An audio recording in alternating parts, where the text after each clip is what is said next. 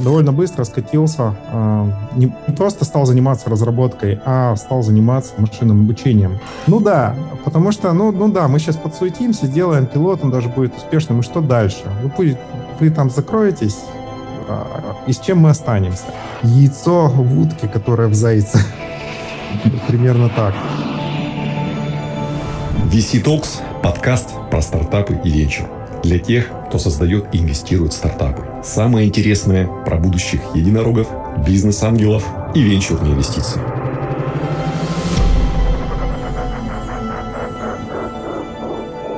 А, друзья, добрый день. У нас сегодня в гостях а, Глеб Альшанский, а, фаундер и SEO компании Brain for Energy.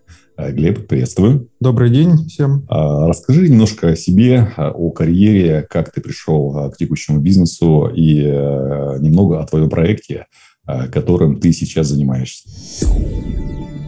Долгое время я занимался интернет-маркетингом и где-то этим занимался до 2014 года. Потом мне несколько надоела эта деятельность. А, и я решил сменить ее на разработку, но довольно быстро скатился, а, не просто стал заниматься разработкой, а стал заниматься машинным обучением, а, внедрением различных технологий машинного обучения в бизнес-процессы крупных организаций. Mm-hmm. Мы сделали за там два примерно года с десяток проектов, которые были внедрены в разных организациях, например, в банке «Точка». Одно из направлений э, стало походить на продуктовое. Получилось так, что у нас возникло несколько клиентов, которые одинаково, э, одинаковый продукт покупали.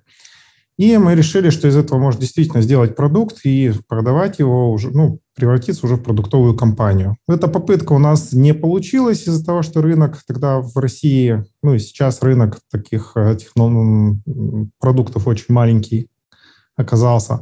Но из этого э, появилось понимание, во-первых, как делать продукт для B2B, во-вторых, как его продавать. И следующий продукт, можно сказать, был глубоким пивотом первого. Следующий продукт это был э, продукт для дата-центров управления холодом. Дата-центр примерно половину энергии, потребляемой, тратит на охлаждение машинных залов. А, соответственно, вот эту вот часть можно уменьшить на 30-40%, используя машинное обучение и data-driven подход. И в процессе продаж и изучения рынка мы поняли, что, во-первых, а, система охлаждения в зданиях а, и в дата-центрах принципиально устроена одинаково, но зданий, рынок зданий примерно в 100 раз. Если не больше, я думаю, да. как считать, по деньгам он где-то в 100-1000 раз больше. И второе, э, там риски меньше. Ну, то есть, если ты в дата-центре допускаешь колебания температуры, там, отклонение на градус из э, диапазона, э, заданного диапазона, это серьезный баг.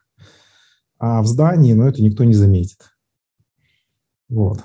Ну, что, там оно и так колеблется довольно сильно. Соответственно, э, мы переключились э, на управление холодом в зданиях, интеллектуальное управление холодом в зданиях. Почему а именно холодом? Ну, если вообще на мир посмотреть, то примерно 90% коммерческих э, зданий находится примерно южнее Лондона. Mm-hmm. Вот. И затраты на холод в мире примерно 8-10 а, раз выше, чем на отопление зданий. Ясно, холод – это главный э, источник потребления электроэнергии э, в коммерческих зданиях. Э, и, и так родился проект Brain for Energy.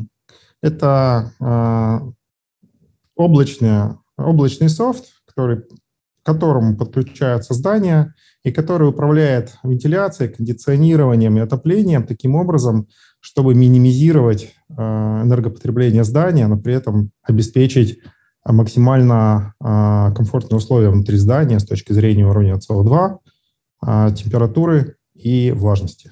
Мы экономим примерно 30-40% от энергопотребления вентиляции, кондиционирования, отопления.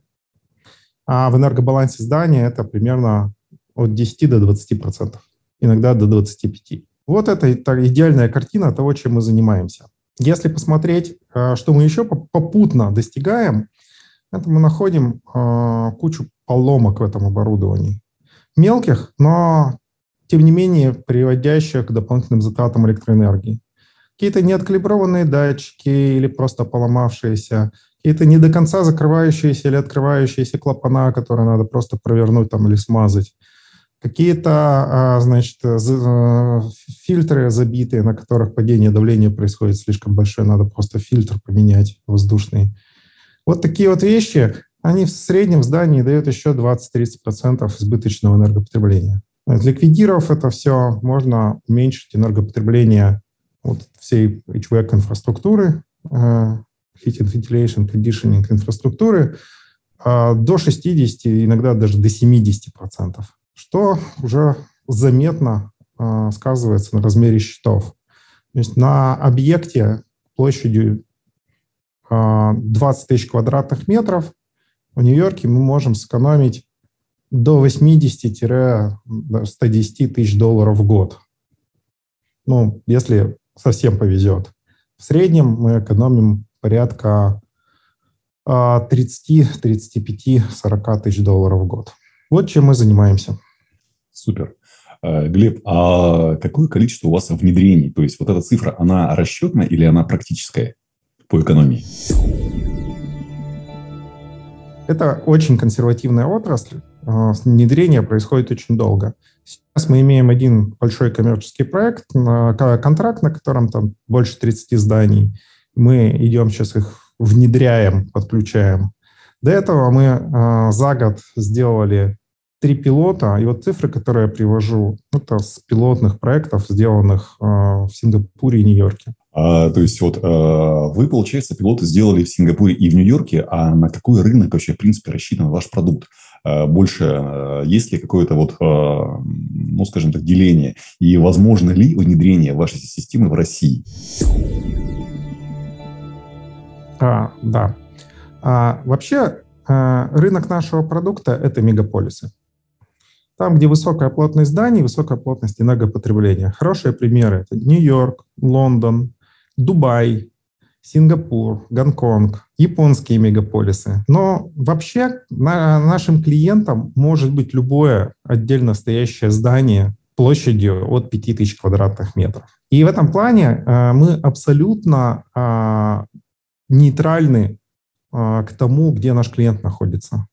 Сейчас мы ведем э, переговоры о пилотах в Индии, э, собираемся э, разворачиваться в Дубае, ведем переговоры с Германией.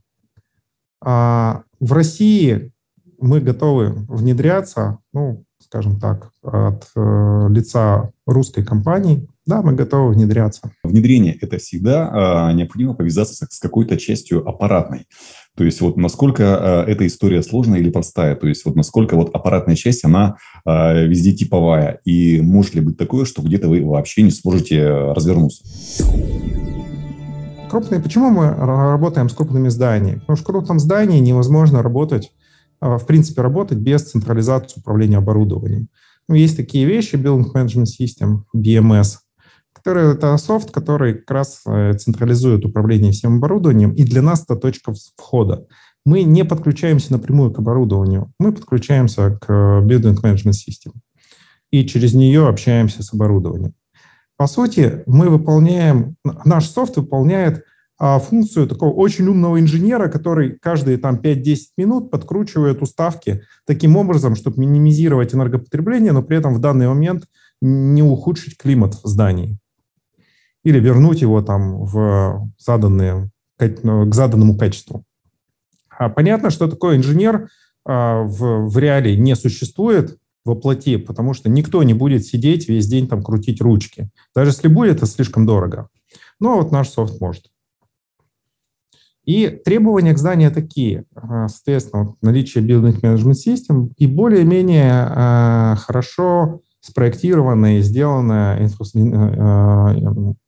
инфраструктура внутри здания, в первую очередь вентиляция. Что мы видим в России часто, а, что скажем, оборудование чиллера, вентиляционные машины установлены качественные, э, современные, дорогие, но при этом сэкономили на э, мелочах, на управляемых клапанах каких-то, на управляемых заслонках, просто на заслонках.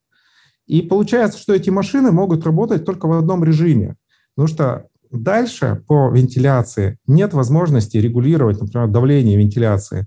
И, соответственно, а, если пытаться изменять режим работы машины, мы получим э, либо нехватку воздуха в одной части здания, либо избыточное давление в другой части здания, когда прямо окна пузырями наружу. Можно даже видеть, как они на сантиметр выгибаются. Вот это да. А, но как бы, как бы вот это такие российские реалии. Тем не менее, даже в России рынок э, подобных, для подобных систем огромен. Э, нас, мы знаем, что у нас есть несколько коллег-конкурентов, а, даже в России. А, так что все тут можно делать. Да. Вот э, насчет э, конкурентной среды. Вот насколько она, э, не знаю, вот э, плотная или пока рынок более-менее свободен, как раз э, сейчас то самое время, когда рынок нужно занимать? Или рынок уже поделен? Нет, э, рынок э, вот именно таких решений сейчас свободен. То есть мы знаем наших конкурентов, которые подключены там а, которые подключили сотни зданий, 300 зданий, тысячу зданий. В мире миллионы зданий. Рын, и, э, рынок покрыт такими системами на долю процента сейчас, на процент. Основная масса не закрыта. Более того, э, большинство эксплуатантов в принципе не подозревают о существовании таких систем. То есть рынок пока еще в такой стадии, когда вот и ты приходишь, объясняешь человеку, что так вообще можно, и он такой, ну давай, О. попробуем. Да. При этом э, конкуренция, тем не менее, идет. Но конкуренция идет скорее не по, там, не по, по размеру достижимой экономии. Потому что, в принципе, физику не переплюнешь, э, и все э, наши, мы, наши конкуренты примерно одинаковый уровень снижения энергопотребления обеспечиваем. Конкуренция идет по э, двум параметрам. Первый параметр – простота и безболезненность внедрения. И второй параметр – насколько быстро мы э, начинаем приносить э, вот эти вот энергосбережения. А мы изначально э, разрабатывали нашу систему таким образом, чтобы она была такая вот поставил и сразу же экономия. Соответственно, с первого дня работы нашей системы будет процентов 15-20 экономии, дальше она будет обучаться и доходить там процентов до 30. А вот с анбордингом мы делали, а, наверное, три подхода к этой задаче. И сейчас вот мы выработали подход, как нам кажется, максимально комфортный для клиента. Сейчас мы его имплементируем и тестируем а, на значит, потенциальных клиентах. И рассчитываем, что а, в июне а, мы уже а, сможем очень мягкий анбординг клиентам давать. То есть для них эта процедура подключения здания будет понятна, они будут видеть, ну, проблема, которую мы решаем, будет для них оцифрована очень быстрым и простым способом. Они будут видеть, на каком этапе внедрения все находится, где затыки, кто за это ответственен, все это будет у них э, в онлайн, ну, в, в их кабинете э, в нашей системе отображаться.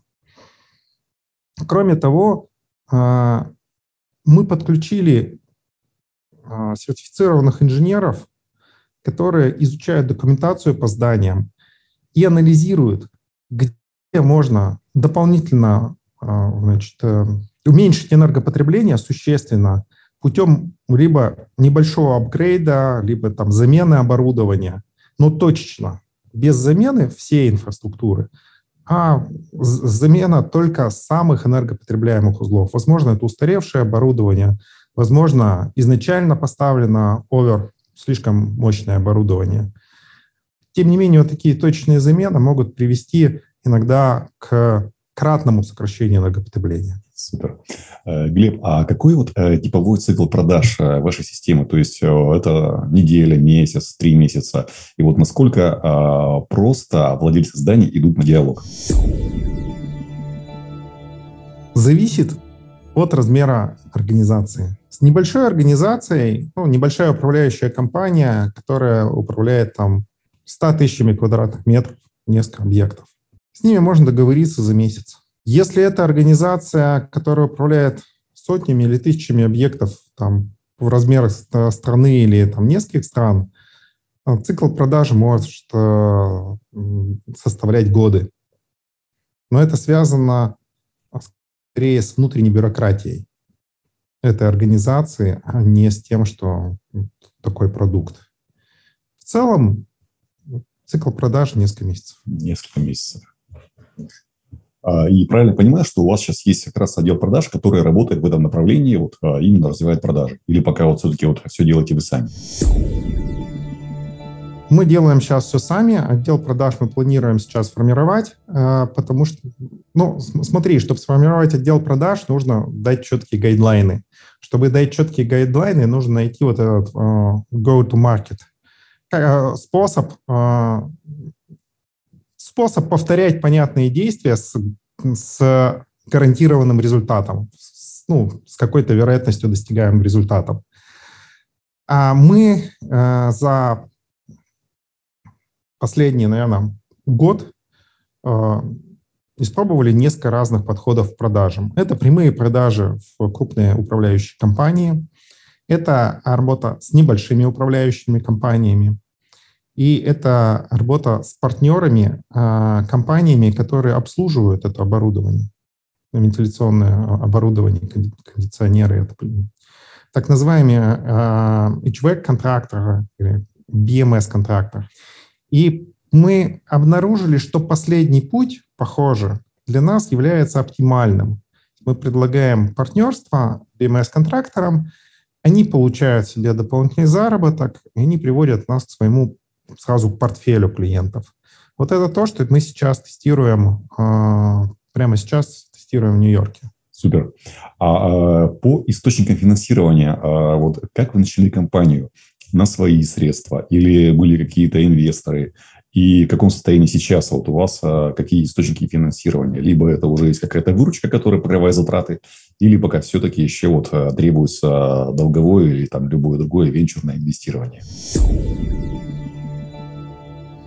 На старте мы получили ангельское инвестирование и э, пресид инвестиции от э, э, Сингапурского фонда for Sustainability and Energy.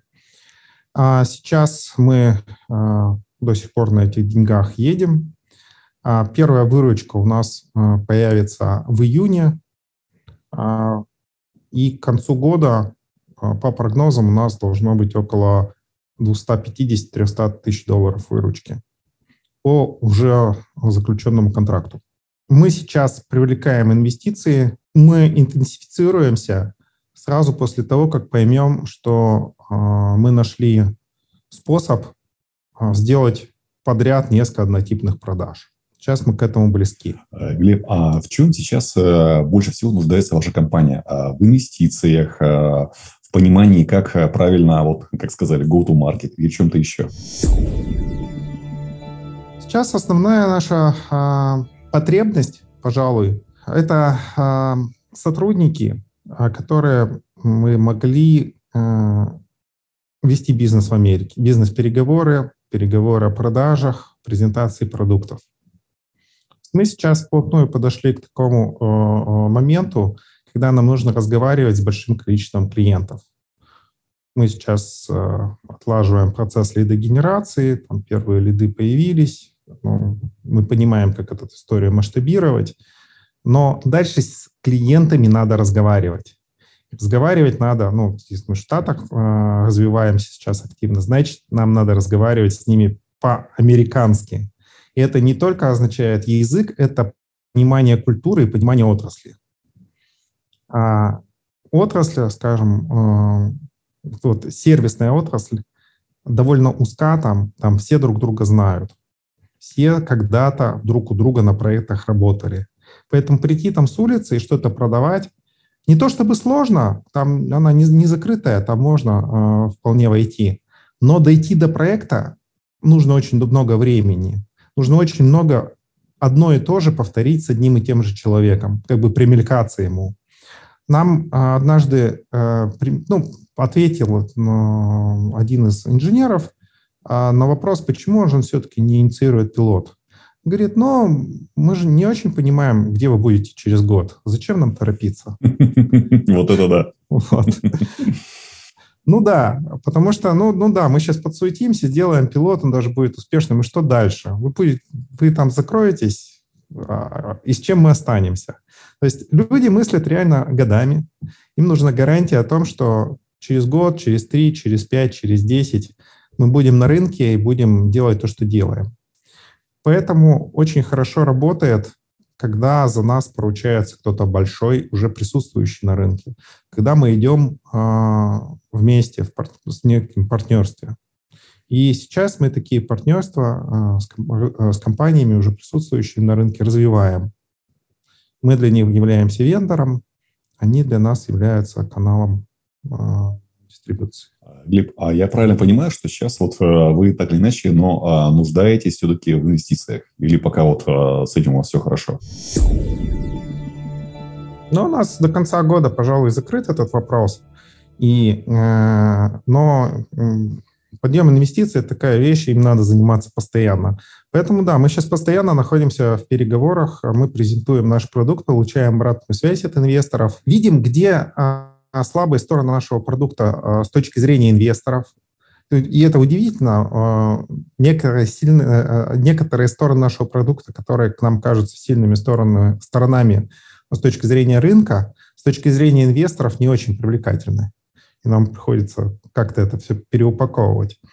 Вот. Но в целом мы видим э, некий положительный отклик и желание с нами продолжать разговор. То есть у нас, наверное, каждый второй инвестор, с которым мы разговариваем, остается с нами, продолжает нас отсматривать. И я думаю, что, что к осени мы поднимем следующий раунд и побежим дальше. Э, я просто вот хочу понять, опять же, логику вот тех, кто не хочет делать пилот. Э, если у вас система облачная, да, а я, насколько понимаю, вот она у вас облачная, они же, по идее, ничем не рискуют. То есть просто вы как бы включаетесь в систему и начинаете уже приносить им пользу. То есть вот э, в чем риски тогда здания, я не понимаю. Зачем ждать год, когда они за год уже могут сэкономить 30%? Это очень, наверное, эм, существенная разница в менталитете, в подходе к ко всем вообще делам. Знаете, э, понимаешь, там нет вопроса денег, но зато есть вопрос. Вот я сейчас потрачу свое время. Будет ли это инвестицией или не будет инвестицией? Придется ли мне это все переделывать или не придется? Для них это важнее. Если делаем, то уже делаем надолго. А просто поработать, что-то, значит, попробовать, помочь там каким-то ребятам, но при этом как бы потратить свое время, в этом нет смысла. У человека в Штатах есть определенные 20 лет, чтобы сделать карьеру. Каждый год, каждые полгода, каждый квартал нужно вешать себе на грудь какую-то ачивку, которая тебя продвигает вперед. Вот, например, он потратил квартал на то, чтобы работать с нами. Получит ли он эту ачивку? Вот вопрос. Можно с этой стороны посмотреть. Как человек инвестирует свое время и свои усилия, а, какой он выигрыш получит себе? Долгосрочный выигрыш. Поэтому не стоит вопроса сэкономить или не сэкономить там сколько-то денег. Стоит вопрос, если вот эта вот штука будет внедрена, будет ли это хорошим пунктом в резюме, например, для PM?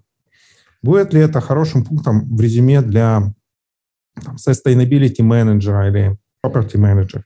Ну, вот так вот. Интересно. Э, Глеб, а вот э, ты работал и в России, и в Штатах, э, ну, сейчас делаешь бизнес. А в чем еще можешь как бы вот описать, рассказать разницу в менталитетах между Россией и другими странами? В России, как ни странно, при таком каком-то внешнем декларируемом часто презрении к деньгам все очень сфокусированы именно на деньгах. За рубежом вопрос денег у нас вставал только один раз, это было в Сингапуре. Если вы дошли до денег, до обсуждения денег, скорее всего, вы уже продали. Вот. Другие вопросы важнее. А, и я могу сказать примерно, как я себе это представляю. Первое. Попадаете ли вы вообще в стратегические направления компании? Решаете вы какие-нибудь стратегические цели компании? Нет. Если вы решаете какую-то тактическую цель, неважно, с вами не будут работать. Дальше. А несете ли вы с собой какие-то репутационные издержки или нет? Так. Как работа с вами или внедрение этого решения повлияет на репутацию? Репутация улучшится или уменьшится? Почему сейчас расцвет зеленых технологий? Потому что это хорошо для репутации. Денег там, а, ну, сейчас побольше в связи с ростом а, цен на энергоносители и грядущими штрафами за выбросы СО2. Там денег заметно больше становится. Ну, как бы пару лет назад там была чистая репутация. Тем не менее, люди э, этим занимались. Дальше. Если сейчас ресурс этим заниматься, не придется ли отвлечься от более важных дел? Это вот вопрос уже тактики. И только потом, сколько это стоит и покроет ли там выхлоп. Ну, в общем, какой горизонт возврата инвестиций. Ну и опять же, если говорить о продажах проектов там, там вполне можно продавать проекты с, с, с горизонтом возврата инвестиций 3 года. У нас продать проект с горизонтом возврата инвестиций год зачастую сложно. Нужно, чтобы возврат инвестиций был через 3 месяца, через полгода. Но в пределах года хотя бы. А, понимаю. У нас а, где-то возврат инвестиций происходит в среднем через полтора года. И когда мы это говорим, вопрос, сколько стоит, мы вот отпадает. эту фразу говорим. Нет, а, здесь отпадает. В Америке говорят, это прекрасно. Mm-hmm. Больше вопросов по ценообразованию нет. Ну, то есть там, конечно, эту модель проверят, когда до конкретной цифры дойдет. Но вообще это всех устраивает, это прекрасно. Потому что инвестируют и нам больше срок. Вот скажем так, разница. А, Глеб, а вот а насколько владельцы зданий готовы отдавать а, такую важную вещь в облако? Ну, там, и что будет, если, например, пропадет интернет? Или а, какие-нибудь хакеры залезут и захотят, захотят, ну, не знаю, что-нибудь эдакое сделать? Вот как решается эта проблема? Это один из главных таких э, консернов соображения э, кибербезопасности. Во-первых, само здание спроектировано таким образом, что без нас прекрасно может работать, только больше энергии тратить. Поэтому первое, что мы сделали, это так называемую красную кнопку. Это такая штука, кнопка, на нее нажимаешь, мы отключаемся, все, все работает без нас. Вот. Второе, у нас однонаправленное общение. А, здание обращается к облаку, но облако ничего не может послать в здание. Весь э, как бы диалог, весь обмен информацией инициирует здание. Там ставится небольшой софтверный ну, программный агент, который отправляет данные в облако и запрашивает из облака какие-то рекомендации, которые потом имплементирует. Но он обращается к облаку. Соответственно, если э, значит, э, канал защищен, а мы канал между зданием и облаком защищает с помощью VPN, ну, собственно, перехватить это, подсунуть что-то там невозможно. Там три уровня шифрования на уровне протокола, на уровне обмена ну, SSL-ключами и потом еще VPN поверх. То есть яйцо в утке, которое в зайце. Вот примерно так. А, и данные внутри облака. Но я не, не, не вижу и вообще мало кто видит э, большую ценность э, в данных о том, какая температура воздуха на каком этаже и сколько какой вентилятор электричества потребляет. Из mm-hmm. этих данных сложно сделать какие-то выводы, например, коммерческого характера. Хотя, например, проанализировав их, можно понять там по косвенным признакам понять, сколько человек в офисе было и когда были большие совещания. Может, для кого-то действительно данные, э, данные, имеющие ценность, поэтому все данные хранятся в зашифрованной базе данных на зашифрованных томах. И а, эти базы данных изолированы на уровне клиентов. То есть это просто отдельная инсталляция. Мы им управляем централизованно, но они друг, друг друга никак не видят. Это разные базы данных, и, соответственно, как сказать, взлом какого-то одной инсталляции не, не дает э, автоматический доступ ко всем остальным, остальным инсталляциям. А организацию вот эту вот безопасности облачной мы делаем в соответствии с рекомендациями а, Amazon Web Services по cybersecurity. И летом будем сертифицироваться. А, сначала по амазоновским правилам, затем еще, наверное, по правилам Microsoft Azure. А, и мы считаем, что этого пока достаточно. Ну и клиенты, в общем, в большей части с этим согласны. Супер. А, Глеб, скоро будем финалить э, встречу. И тогда угу. вот крайний вопрос у нас всегда традиционный. Расскажите вот о вашем хобби, увлечениях, что вас делает счастливым. Ну, конечно же, желательно, кроме семьи, спорта. Это такие вопросы, ответы типовые. То есть, э, что кроме бизнеса, семьи и спорта вас э, делает счастливым? Хобби, влечение, что-то еще? Смотри, я тут не очень понимаю, зачем заниматься бизнесом, который не делает тебя счастливым. ну, да. То есть там 8-10 часов в день или больше заниматься тем, что делает тебя несчастным, ну, как-то странно. Это да. Вот, поэтому э, мне мой бизнес нравится по двум причинам. Делает меня действительно счастливым. А первая такая глобальная, а, это мы делаем наш мир зеленее в прямом смысле слова, отодвигаем или устраняем климатическую катастрофу. Мы супермены, мы спасаем мир. Mm-hmm. Вот. Второе это, а, значит, э, внутри этого бизнеса есть машинное обучение и довольно сложное машинное обучение. Мы, по сути, делаем автономные э, агенты, которые исследуют здание, физику здания, учатся, э, делают автоматически делают цифровой двойник, а потом используют его для управления. Это очень сложная задача, и мы используем много различных техник, э, включая там самые передовые техники reinforcement learning. Это mm-hmm. очень интересно. Вот.